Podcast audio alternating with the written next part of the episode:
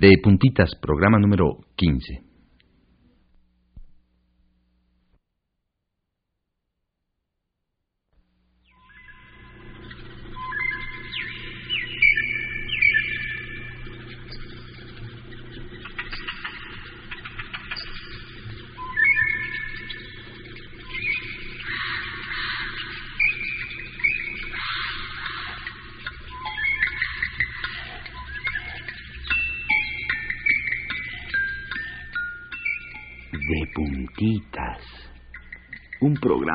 Que despiertes ay, y te estires y te talles los ojos con nosotros.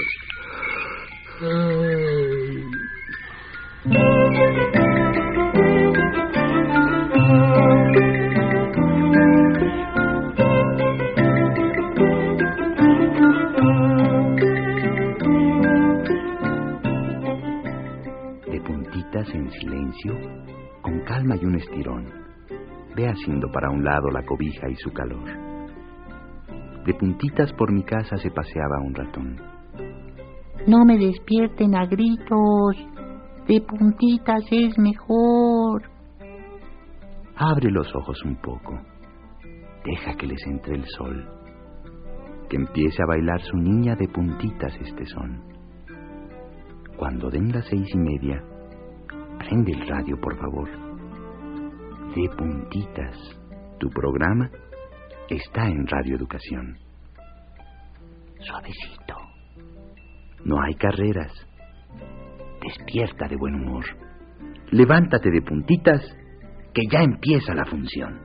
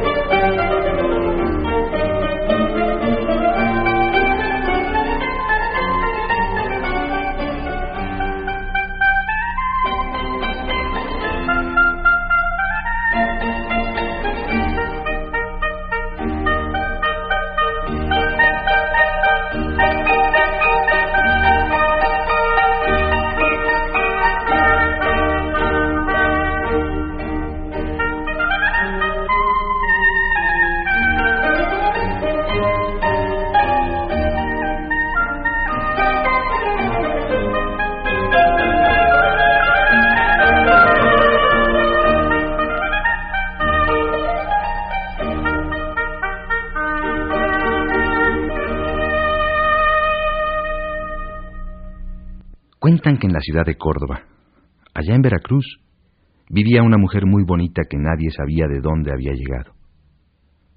Era hija de negros y españoles, morena y con unos ojos grandes que parecían almendras. Dicen que todos los hombres del lugar estaban enamorados de ella. Esta mulata Iba y venía caminando por las calles de la ciudad, buscando las cabañas de los esclavos porque ella los curaba de sus enfermedades. Sabía mucho de medicina y con las hierbas que conocía hacía curaciones muy buenas de verdad. Andaba de un lado al otro con un chal largo y pesado con el que se tapaba, y siempre había alguien que la mandaba llamar. Muchos hombres la querían enamorar, pero a ella no le interesaba ninguno, y seguía curando a la gente y buscando hierbas en el monte. Como curaba también, por allí empezaron a decir que era bruja. Nunca falta un envidioso.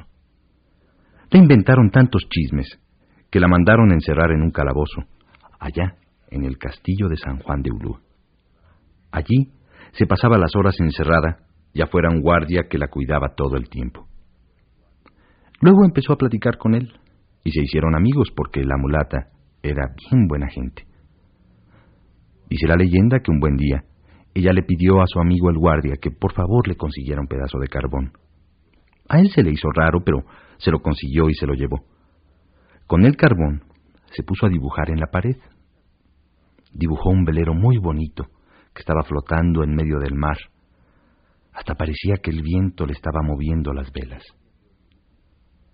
Cuando el guardia vio el dibujo, le dijo que estaba muy bonito y le preguntó qué quería decir.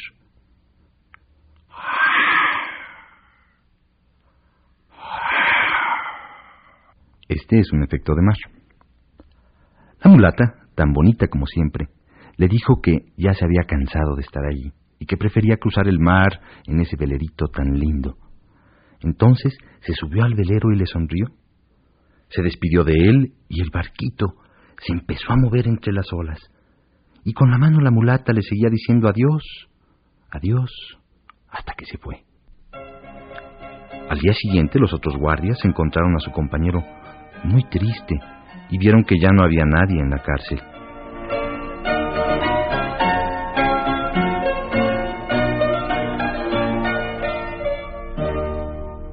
Esta es la leyenda de la mulata de Córdoba, que se cansó de estar encerrada y mejor se fue por el mar.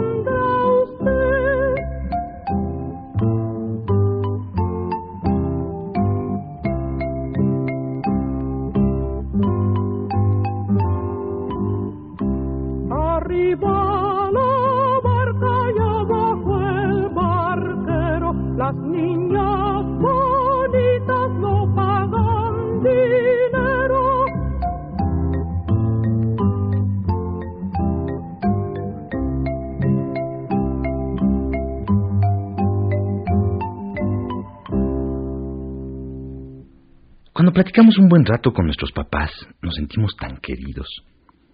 Y es que es padrísimo platicarle a la mamá de lo que hacemos con nuestros amigos cuando nos divertimos mucho, o, contarle al papá una preocupación que no nos deje en paz. Cuando nos oyen con calma, se siente bonito.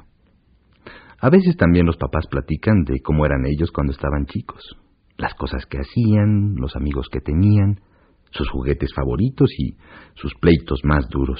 Es divertidísimo oírlos. Ellos se quedan con los ojos lejos, muy lejos, como si estuvieran volviendo a ver todas las cosas de hace años. La mera verdad es que así como a nosotros nos gusta que nos cuenten, a ellos les encanta platicarnos de todo eso.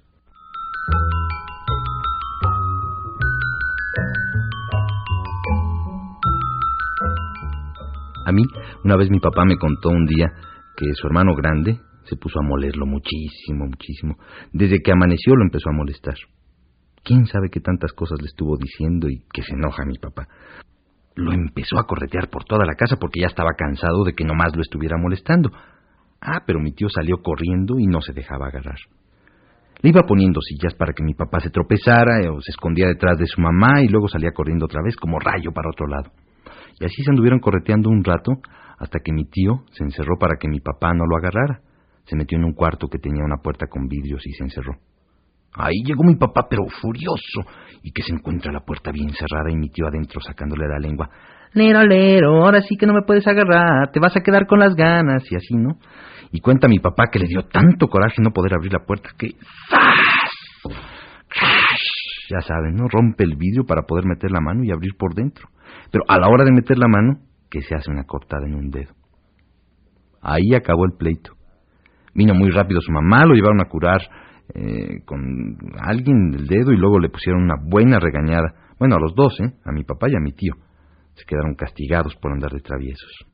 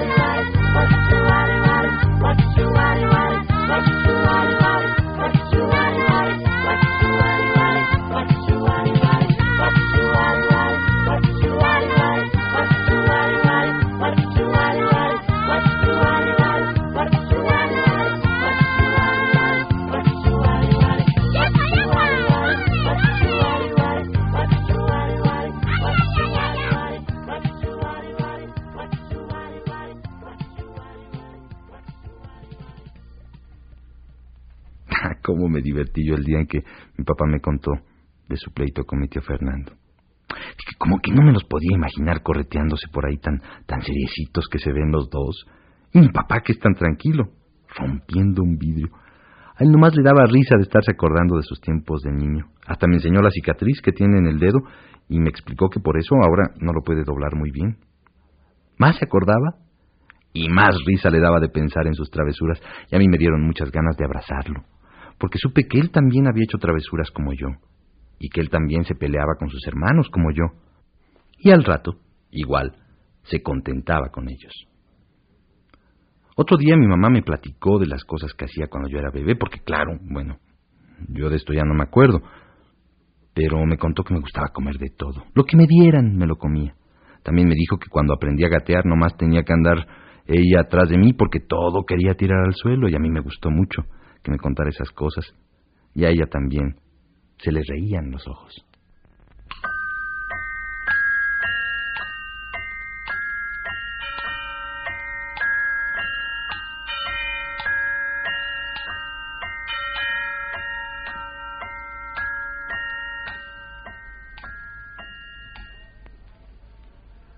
Al sonar las tres de la mañana, los muñecos se paran a bailar. La casa está dormida, nadie los verá y salen de sus cajas dispuestos a gozar. El primero que ha llegado es el soldado Bigototes en su caballito de cartón. Y después el gato Félix y Pinocho en un carrito arrastrado por un buen ratón. La Cocorica y Miguelito vienen juntos, Caperucita viene atrás en un camión. Y agarrándonos las manos los muñecos brincoteamos hasta que aparezca el sol.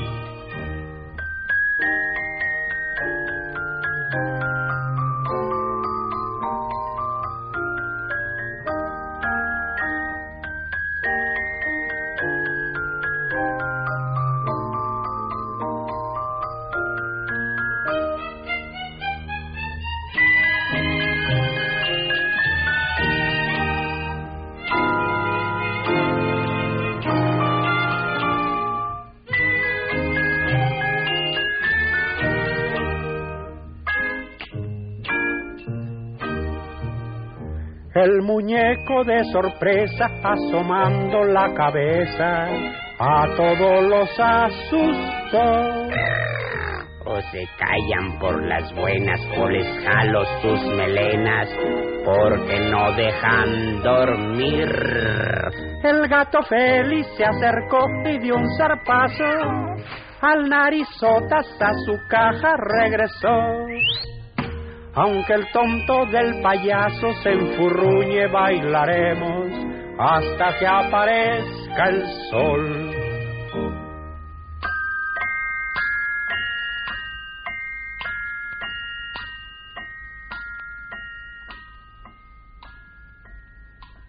Ay, es bonito platicar a gusto con los papás. Además de que nos cuenten de cuando éramos chicos, también es padre platicar de lo que nos pasa ahora, cuando tenemos algo que nos preocupa o algo que nos pone muy felices, a veces se nos antoja hablarlo con ellos. ¿A quién no le ha pasado? Fíjate, papá, que hoy en la escuela descubrí un truco para aprenderme más fácil la tabla del 5. O, ¿qué crees, mamá? Que hay una niña nueva en mi salón. A veces tenemos tantas cosas que platicarles, pero también a todos nos ha pasado alguna vez que llegamos con muchas ganas de hablarles de algo y ellos nos contestan. Ay, mijita, espérate tantito, ¿no ves que voy de salida? Ándale, luego me cuentas. O, ay, mira, mijo, ahorita vengo llegando, estoy muy cansado y no puedo platicar contigo. Mejor déjame descansar y otro día hablamos.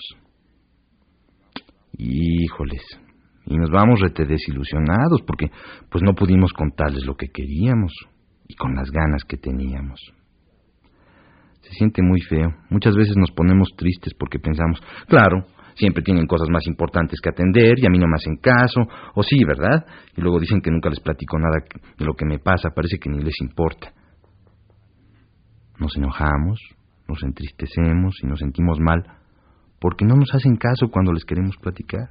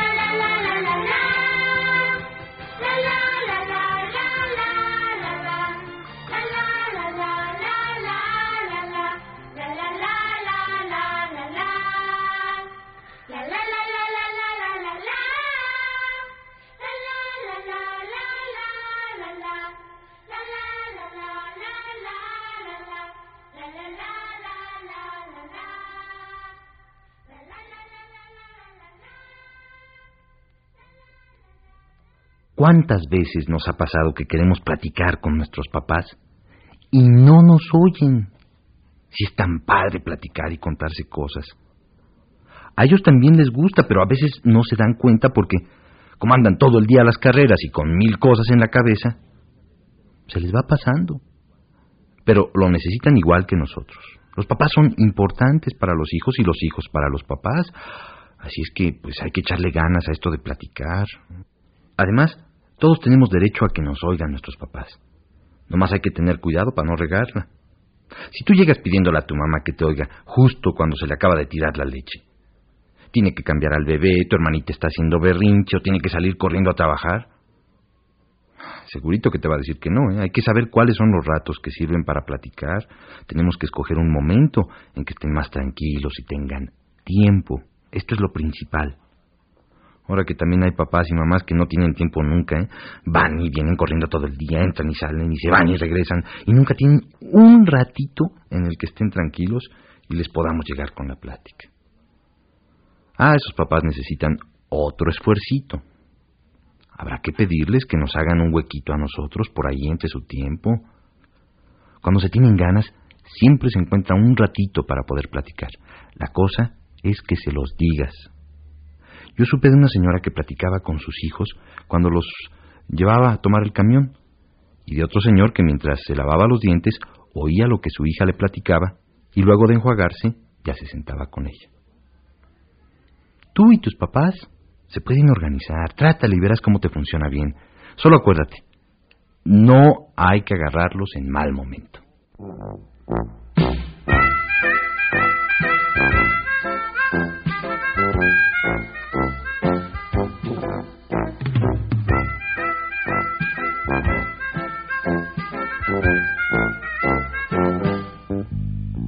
Los niños piensan más en las personas, las hacen personajes de su historia. Serán gigantes, héroes o villanos, tendrán siempre un papel muy importante. Entienden de la química del oro, convierten los juguetes a su antojo. El patio cual océano interminable ilusión del navegante. Dejan la pared, sucia al jugar, con tierra y color, firmada de amor, sencillo pintor que quiere calcar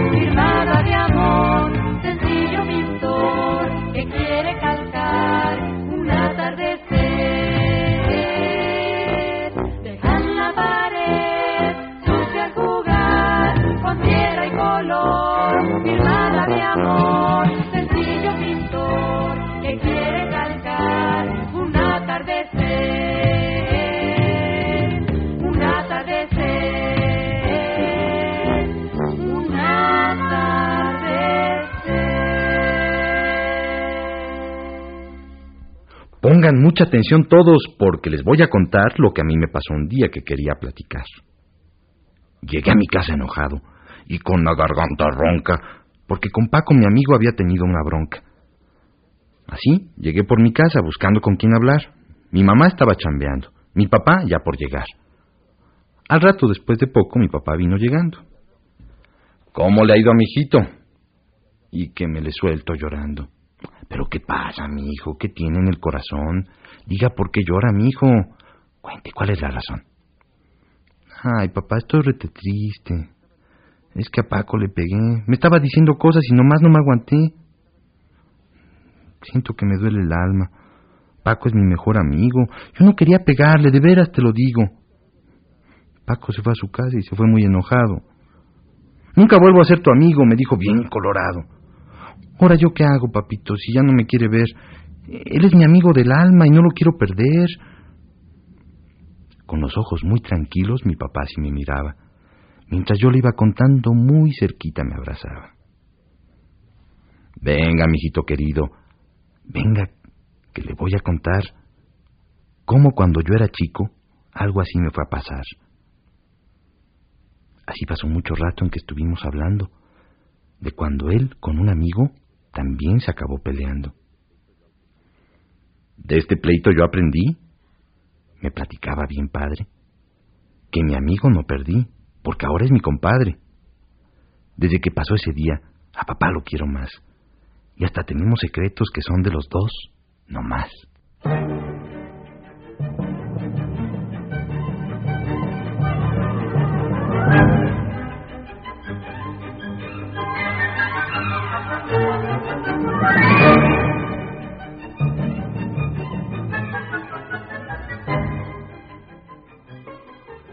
Y se acabó. Se acabó nuestro programa de hoy. Todos los que lo hicimos nos divertimos tanto que queremos hacer un montón de programas más, así que espéranos. Te seguiremos despertando de puntitas. De aquí entonces, échale ganas a tu día.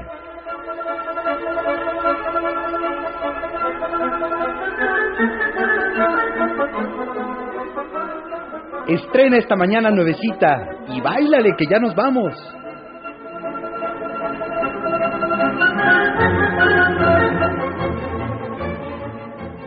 Estuvimos de puntitas con ustedes, Roberto Martínez y Leonor Sánchez Vega en los controles técnicos. La música la escogió Elia Fuente. Les platicó Emilio Bergengi. Guión y rimas de Nuria Gómez. Una producción de Marta Romo.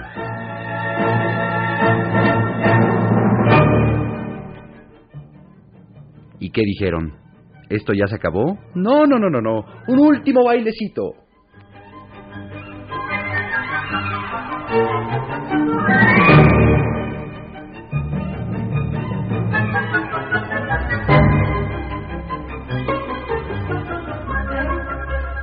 Ahora sí ya se acabó.